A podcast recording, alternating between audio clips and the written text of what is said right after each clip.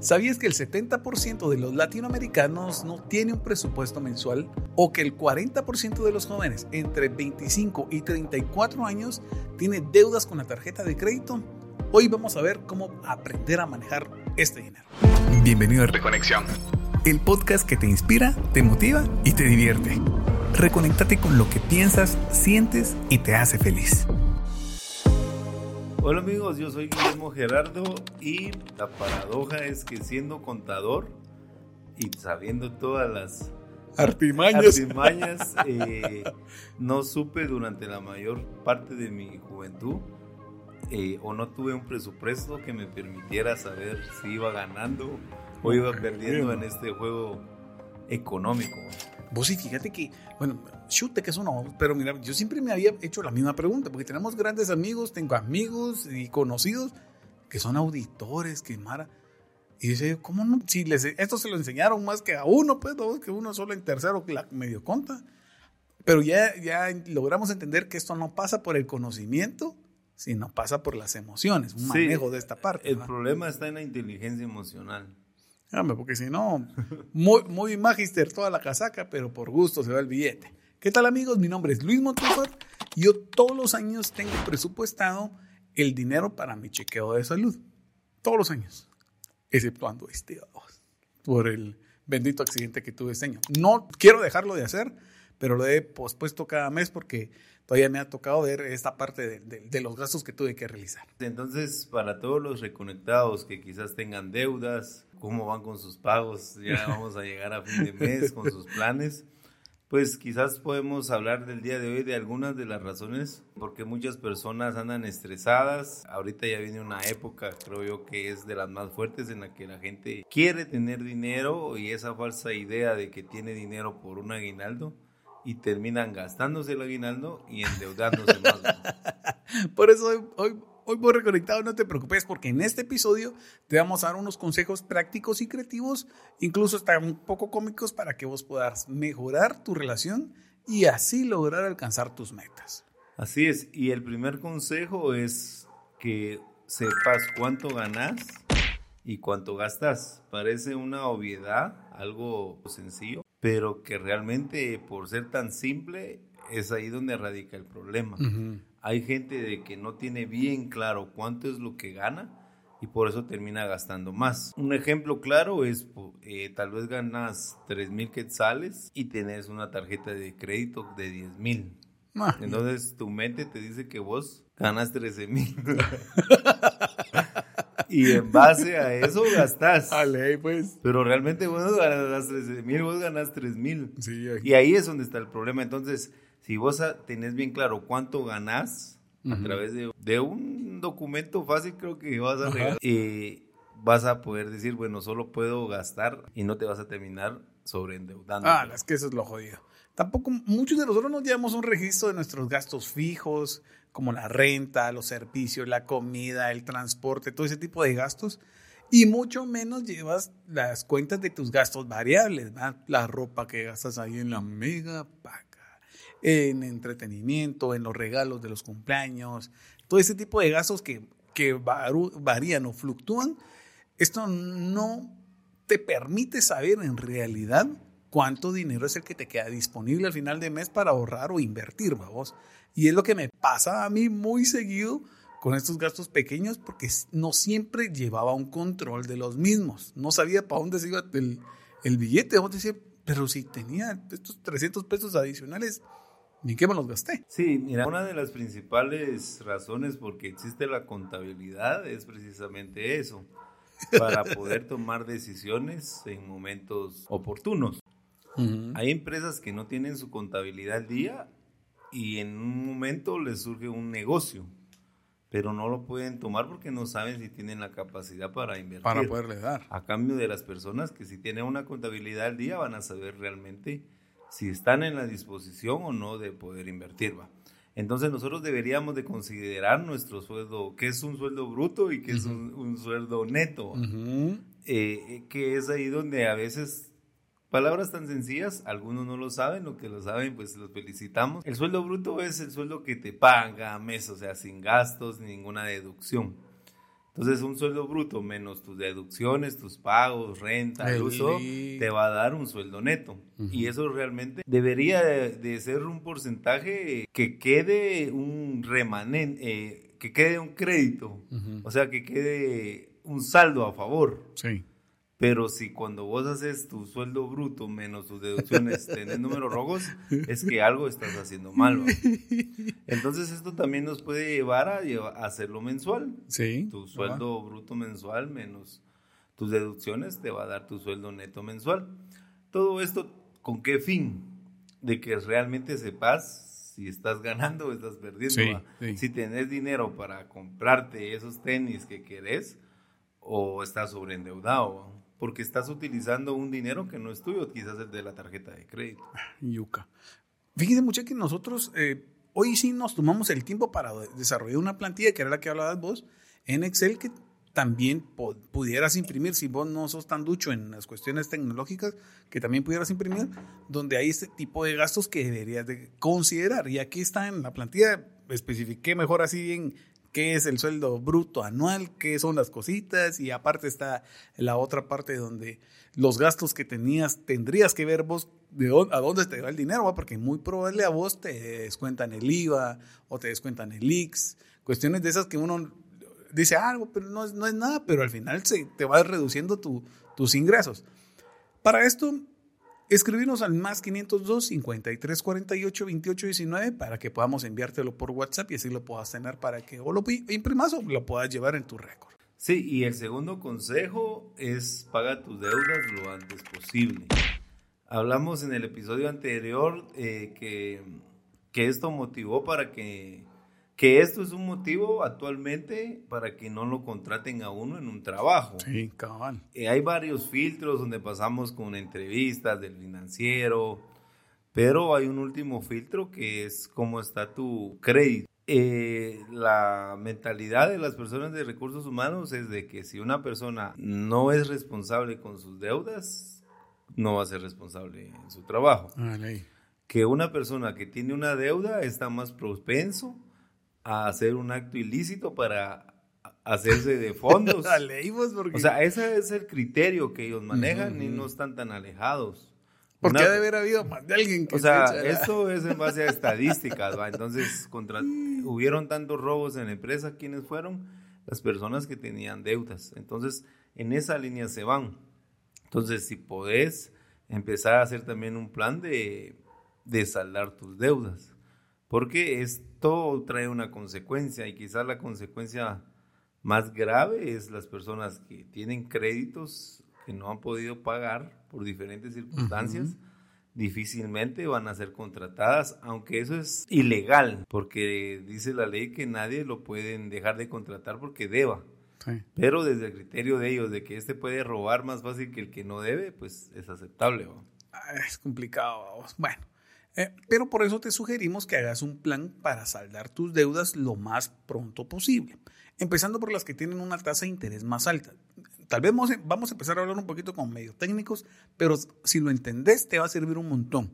Este libro de Dave Ramsey de Tranquilidad Financiera, mucha, va a estar chilero porque de ese también está, eh, sacamos ahora un gran listado para los, los futuros episodios donde vamos a ir paso a paso a ver cómo está la vuelta en esta onda, cómo ir saliendo al final de todas tus deudas y salir inteligentemente.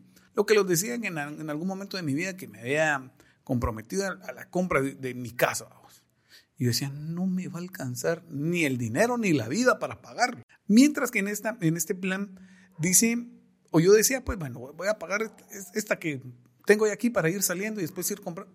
Y al final te lava el coco para hacerlo de manera inteligente.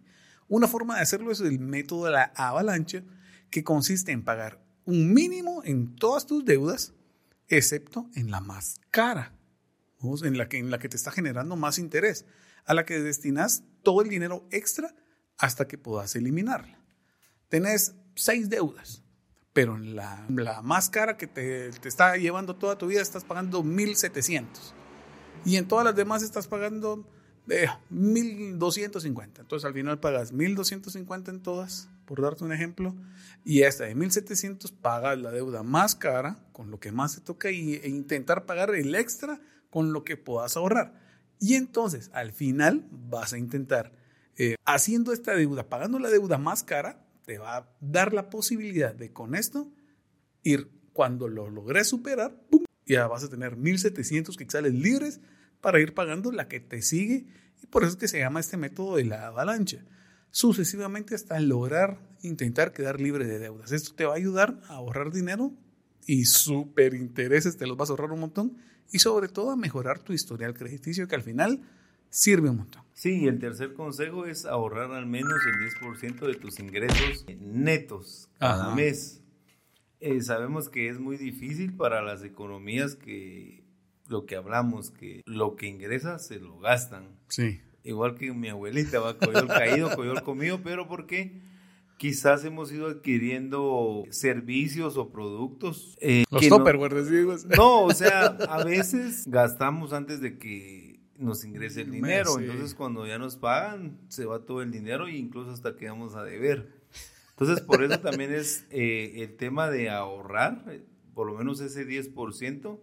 Pero para eso, primero que nada, tendrían que tener los pasos anteriores de saber primero ¿Cuánto? me ingresa y cuánto, vas a gastar? Porque si no, no vas a poder ahorrar. Porque cuando vos quieras ver tu 10% menos, va a estar menos y algo, no vas a poder ahorrar nunca. Pero para eso tengo que saber bien, bien claro cuánto es lo que yo gano. Y fíjense mucha que este mismo libro dice que lo primero que deberíamos de hacer es intentar de generar el hábito de pagarte primero a vos. De lo cuando ya recibís, pagarte primero a vos, pero no pagarte a vos como ay, bueno, me voy a, matar el billete, ajá, sino en pagar tu cuenta de ahorros. Entonces eso es lo que deberías de hacer. Lo primerito es jalar ese billete para poder. Yo sé que es complicado esta parte del 10%, porque es un montón, vos es un 10, no dirías vos. Pero, eh, como bien se dice, este, incluso en los ejercicios, si no puedes el 10%, intenta el 5%, y si no, intenta el 2%. La onda es que con el generar el hábito, eso es lo que te va a ayudar un montón. No importa la cantidad que puedas hacer, simplemente el empezar a dar estos pasos de, de bebé, se le llama también en, en Dave Bernstein lo llamaban, donde vos empezás a generar este hábito porque es mucho más complicado no hacerlo que hacer un poquito de a poquito. Entonces una forma de hacerlo es usar una regla del 50, 30 y 20, que consiste en destinar 50% de tu ingreso neto a vos a tus gastos esenciales. Gastos esenciales como qué, ya los habíamos hablado la vez pasada, la renta de la casa, el pago del combustible, la onda de los carros, si se te el teléfono, todos estos gastos que son esenciales, agua, luz, teléfono, y después el 30% a tus gastos personales. Ya también vamos a ir adentrándonos en estas. Y el 20% a tu ahorro o inversión.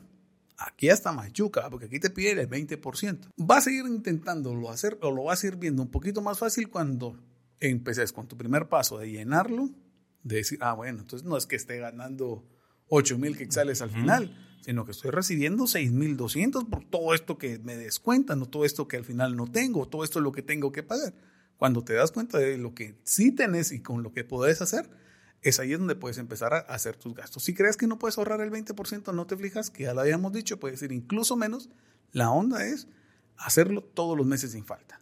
Y el último consejo es diviértete con tu dinero. O sea, parece contradictorio porque primero le estamos diciendo que, que no gastes en cosas innecesarias, pero eso es parte como una recompensa al buen trabajo que estás haciendo con tus finanzas. Entonces, también destinar un porcentaje para poderte dar un, gusto. Claro que un gusto que no sobrepase la capacidad económica. Tu capacidad económica. Ejemplo, nosotros con mi esposa eh, jugamos mucho con, con el famoso corte de la tarjeta, que el corte es cada cinco, entonces hace el corte, entonces entre seis, siete, que caiga fin de semana, nos vamos a dar un gustito, ah, de, de ir a comer una hamburguesa, algo, pero también o sea, el margen de gasto es de 200 a 250, que voy a tener más de 40 días para, poder, pagarlo. ¿A qué vamos? A que no, no nos vamos a gastar eso lo loco, tampoco es una cantidad que no podamos reunir. Sí, porque en 40 días. Entonces, esos gustitos también nos han ayudado un montón a nosotros dentro del mes. Y entonces, como dirían los comerciales, te invitamos a que disfrutes de tu dinero con moderación. Y sobre todo con responsabilidad, gastando en cosas que sí te hagan feliz, porque aquí sí entra una parte donde dice uno, bueno, para esto trabajo también, vamos, porque muchos de nosotros trabajamos como coches, vamos. Hay Mara que sí trabaja muy complicado y que al final no se puede dar ni un gusto porque está sumamente endeudado. Dentro de estas partes deberíamos de aprender a, a, darnos nuestros gustos siempre y cuando estos te aporten valor o te permitan vivir experiencias inolvidables. Hay que intentar hacerlo. Porque si no, después voy a decir, ¿en qué me gasté el billete? Si no, no te puedes recordar de ello. Es mejor decir, bueno, me gasté estos 150 quexales en ir con mi pareja o ir con mis hijos o ir con esto, hacer esto. Que, que digas, ¿en qué se me fue lo del mes? Pues, entonces, también hay que ser un poquito como creativos. Si te recordás que yo te decía que, que yo llevaba, que los gastos pequeños a mí se me iban, vos, que yo decía, ¿en qué me lo estoy gastando y cómo está la onda? Ahora tengo un rubro específico que también lo habla Dave Ramsey, una cantidad donde entonces agarro de ese dinero que no tiene por qué estar como encasillado en alguna de estas partes porque yo utilizamos el método de los sobres, donde para cada gasto hay un sobrecito específico. Gasto del mercado, gasto del súper, gasto del teléfono, gasto de todo. Tiene que ir bien detallado porque de ahí es ponerle, sí, hasta incluso el agua que, traen babos del agua salvavidas. Entonces de ahí sacas el billetillo, de ahí pagamos y ahí se vuelve a regresar el dinero para saber cuánto es que te estás gastando. Y no puedes gastarte más de lo que está en, esta, en eso. Obviamente implica la, el estar revisando el presupuesto. Bueno, pero entonces ahora lo que hicimos es de que yo tengo una, una cantidad específica de ponerle 300 quetzales para poder gastar en lo que yo quiera sin tener un récord. Entonces yo ya sé que están en mi sobrecito de gastos varios 300 quetzales, que es de ahí donde voy agarrando. Digo, bueno, me lo gasto en lo que yo quiera. Pero como vos vas viendo que ya solo van quedando, ay, ya solo dan 200 a vos. Y la otra salidita, ay, decís, mmm, mejor no la hago mucho porque si no me voy a gastar los 200 de una vez, y todavía faltan 22 días. Entonces, te puede servir muchísimo para que vos también puedas llevar este tipo de registros o más bien asignar un pedazo para no llevarlos. Sí, y una de las técnicas que sí nos van a ayudar, que la he aplicado y me ha servido mucho, es la de los siete días. O sea, no comprar de una manera impulsiva. porque a nosotros se nos... Yo tengo, yo de hecho soy un comprador compulsivo. tengo muchos deseos. Todos los días miro Facebook, el Marketplace y... Pero entonces ya me espero siete días.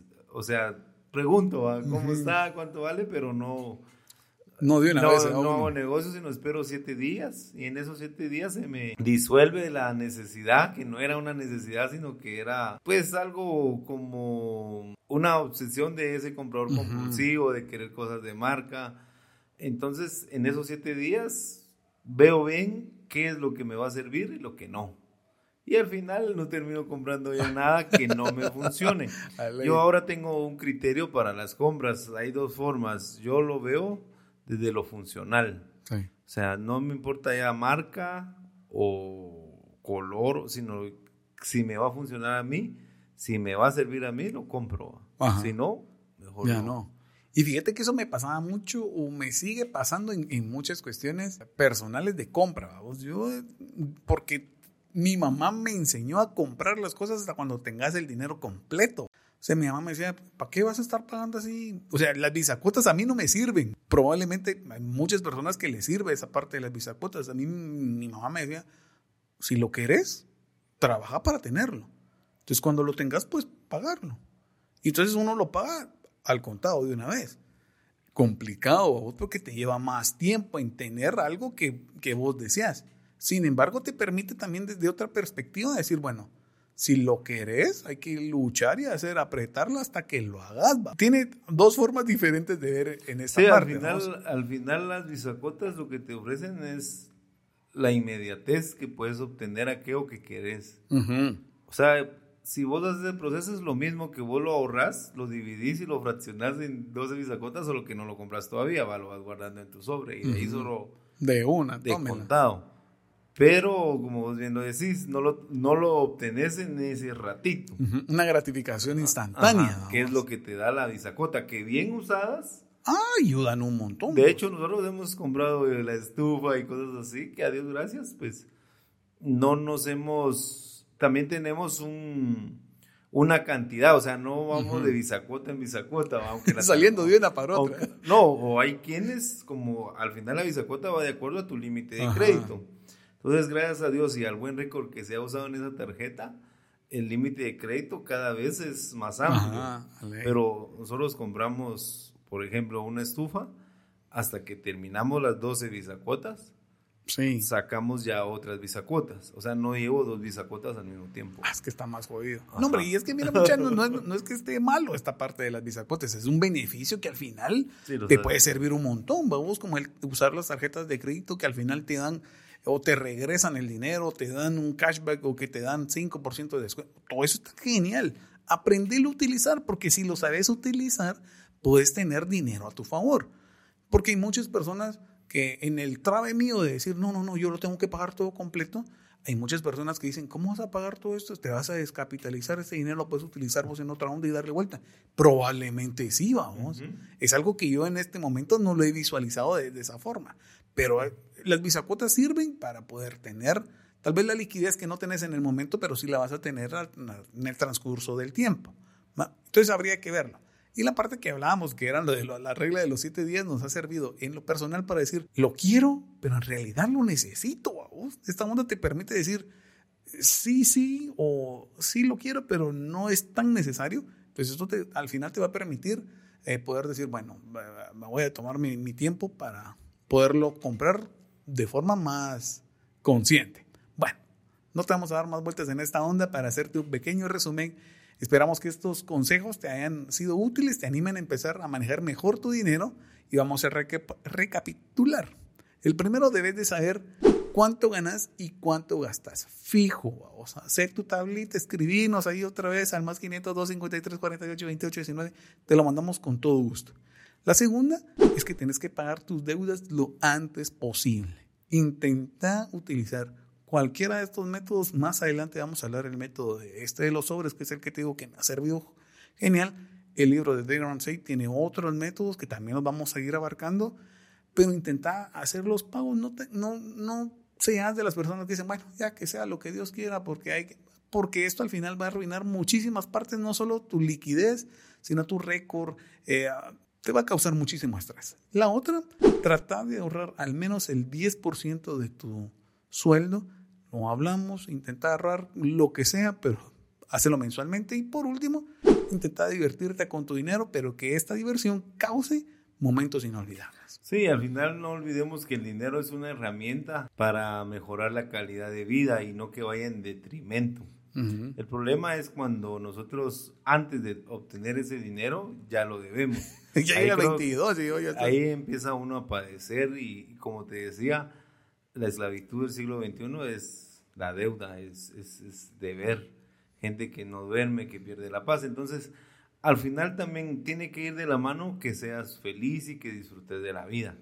Porque hay gente que aún con todo el dinero del mundo no disfruta la vida como tú. Ah, y ahí está. Y, y eso es lo que queremos también nosotros, que la calidad de vida mejore para todos. Como te decía, las economías que estamos hablándoles no van a ser un cambio de pobre a, multimillonario, pero sí que puedas vivir una vida tranquila y en paz. ¿Y quién no quiere vivir una vida tranquila, en paz y sin que te estén llamando para cobrar? Vamos? Bueno, hoy te pedimos tu ayuda para que nos eches una manita dejándonos un comentario, un me gusta, una valoración en cualquiera de las plataformas donde nos estés escuchando o viendo. Y así nos vas a ayudar a crecer un poquito más si te suscribís a nuestras redes sociales. Al final es gratis, no les va a costar mucho solo darle seguir o suscribirse. Porque hemos visto que muchas de las personas que nos siguen, muchos en YouTube, o sea, son personas que no se han suscrito al canal y que al final esto nos permite poder llegar a más personas que tengan la misma necesidad que vos tenés. Recordad escribirnos al más 502 53 48 28 19. ¿Por qué le ponemos más 502? porque muchos de los que nos siguen no son de Guatemala. No, que viva México. También tenemos personas desde lejos, va mucha Argentina, en Groenlandia. No, jodido. Y entonces así te vamos a poder enviar no solo esta plantilla, sino todas las demás eh, documentos que hemos estado generando que te pueden servir para llevar mejor tu control financiero y al final tener una tranquilidad financiera que es el objetivo de nosotros. Así es, amigo, que te pedimos que nos sigas escuchando, nos sigas apoyando y nosotros lo que queremos es dar valor a tu vida a través de que empecemos a trabajar en nuestra inteligencia emocional, que es ahí donde ha estado el problema de nuestra inteligencia financiera. Excelente. Esperamos escucharnos la próxima semana.